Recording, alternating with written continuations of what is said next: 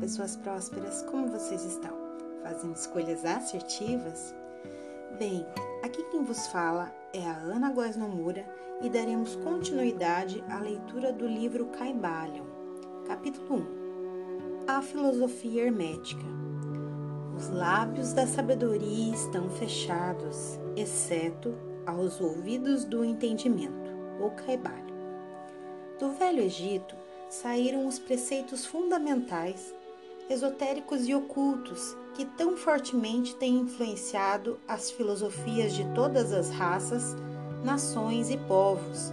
Por vários milhares de anos, o Egito, a terra das pirâmides e da esfinge, foi a pátria da sabedoria secreta e dos ensinamentos místicos.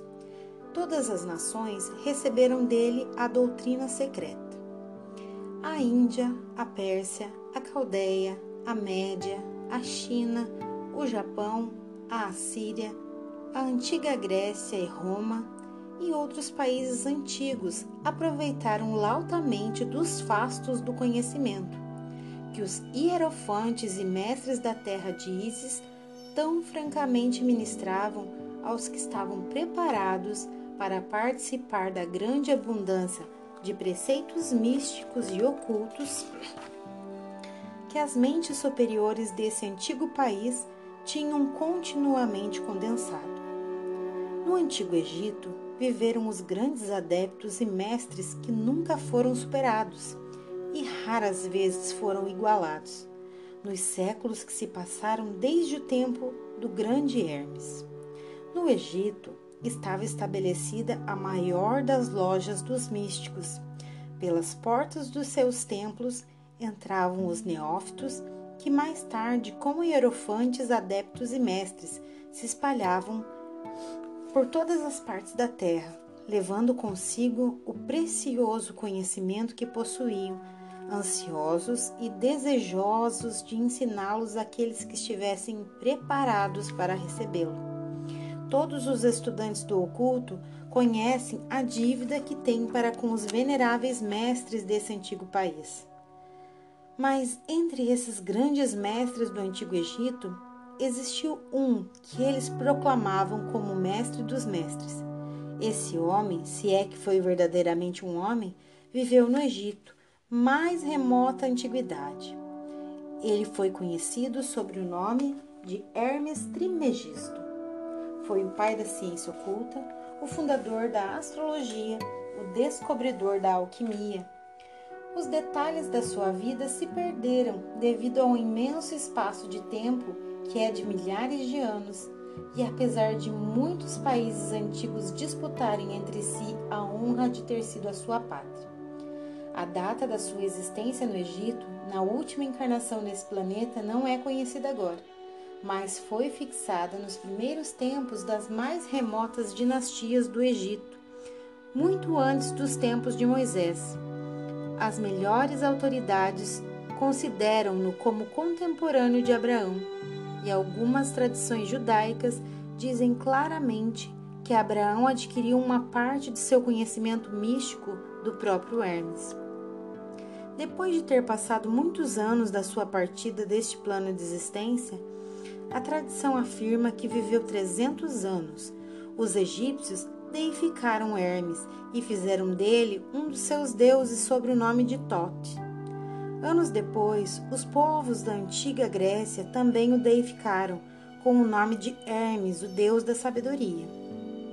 Os egípcios reverenciaram por muitos anos a sua memória, denominando-o o mensageiro dos deuses e ajuntando-lhe como distintivo o seu antigo título Trimegisto, que significa três vezes grande, o grande entre os grandes. Em todos os países antigos, o nome de Hermes Trimegisto foi reverenciado, sendo esse nome considerado como sinônimo de fonte de sabedoria. Ainda em nossos dias, empregamos o termo hermético no sentido de secreto fechado de tal maneira que nada escapa, etc. Pela razão que os discípulos de Hermes sempre observaram o princípio do segredo nos seus preceitos, eles ignoravam aquele não lançar as pérolas aos porcos, mas conservavam o preceito de dar leite às crianças e carne aos homens feitos. Máximas que são familiares a todos os leitores das escrituras cristãs, mas que já eram usadas pelos egípcios muitos séculos antes da era cristã. Os preceitos herméticos estão espalhados em todos os países e em todas as religiões, mas não pertencem a nenhuma seita religiosa particular. Isso acontece por causa das advertências feitas pelos antigos instrutores, com o fim de evitar que a doutrina secreta fosse cristalizada em um credo. A sabedoria dessa precaução é clara para todos os estudantes da história.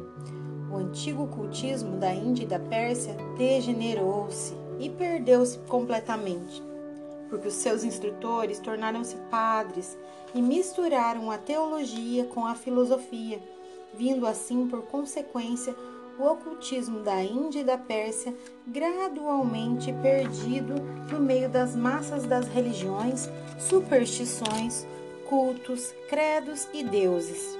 O mesmo aconteceu com a antiga Grécia e Roma e também com os preceitos herméticos dos gnósticos e cristãos primitivos, que se perderam no tempo de Constantino e que sufocaram a filosofia com o manto da teologia, fazendo assim a igreja perder aquilo que era sua verdadeira essência e espírito e andar às cegas durante vários séculos antes de tornar o seu verdadeiro caminho porque todos os bons observadores desse vigésimo século dizem que a Igreja está lutando para voltar aos seus antigos ensinamentos místicos.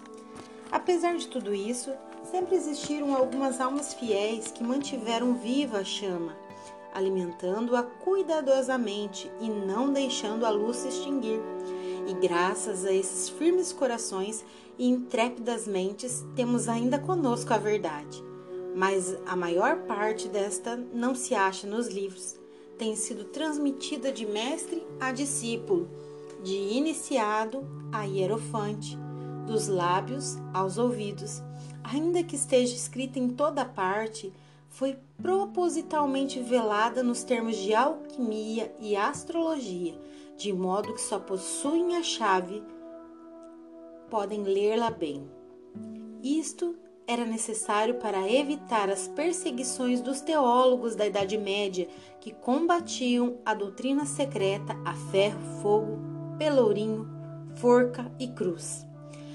Ainda atualmente só encontramos alguns valiosos livros de filosofia hermética, apesar das numerosas referências feitas a ela nos vários livros escritos sobre diversas fases do ocultismo. Contudo, a filosofia hermética é a única chave mestra que pode abrir todas as portas dos ensinamentos ocultos.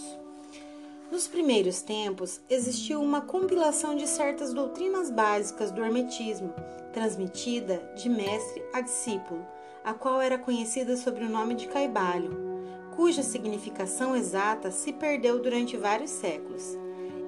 Esse ensinamento é, contudo, conhecido por vários homens a quem foi transmitido dos lábios ao ouvido desde muitos séculos.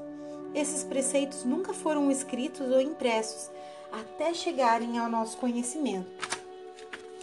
Eram simplesmente umas coleções de máximas, preceitos e axiomas, não inteligíveis pelos profanos, mas eram prontamente entendidos pelos estudantes. E além disso, eram depois explicados e ampliados pelos iniciados hermetistas aos seus neófitos. Estes preceitos constituíram realmente os princípios básicos da arte da alquimia hermética, que, contrariamente ao que geralmente se crê, baseia-se no domínio das forças mentais, que, em vez de no domínio dos elementos materiais, na transmutação das vibrações mentais em outras, em vez de na mudança de uma espécie de metal em outra. A lenda da pedra filosofal, que transformava qualquer metal em ouro, eram alegorias da filosofia hermética, perfeitamente entendida por todos os estudantes do verdadeiro hermetismo. Nesse livro, cuja primeira lição é esta, convidamos os estudantes a examinar os preceitos herméticos como tal são expostos no caibalho e explicados por nós, humildes estudantes desses preceitos, que apesar de termos o título de iniciados, somos simples estudantes aos pés de Hermes, o mestre. Nós lhe oferecemos muitos axiomas, máximas e preceitos do Caibalho, acompanhado de explicações e comentários, que queremos servir para tornar os seus preceitos mais compreensíveis ao estudante moderno principalmente porque o texto original é velado de propósito com termos obscuros. As máximas e os axiomas e preceitos originais do Caibalion são impressos em tipo diferente do tipo geral da nossa obra. Esperamos que os estudantes a quem oferecemos essa obra possam tirar proveito do estudo das nossas páginas, como tiraram outros que passaram antes pelo caminho do adepta. Nos séculos descorridos, desde o tempo de Hermes Trismegisto, o mestre dos mestres, o três vezes grandes, diz o Caibalho, em qualquer lugar que estejam os vestígios do mestre, os ouvidos daquele que estiver preparado para receber o seu ensinamento se abrirão completamente. E quando os ouvidos do discípulo estão preparados para ouvir, então vêm os lábios para encher com sabedoria de modo que, de acordo com o indicado, só dará atenção a esse livro aquele que estiver com a preparação especial para receber os preceitos que ele transmite.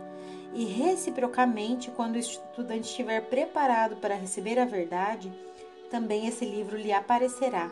Essa é a lei, o princípio hermético de causa e efeito, no seu aspecto de lei da atração, levará os ouvidos para junto dos lábios e o livro para junto do discípulo assim são os átomos. Finalizamos aqui o primeiro capítulo do livro O Caibalho. Nos siga nas redes sociais, arroba Ana Góes Nomura. Muita gratidão por ter estado conosco.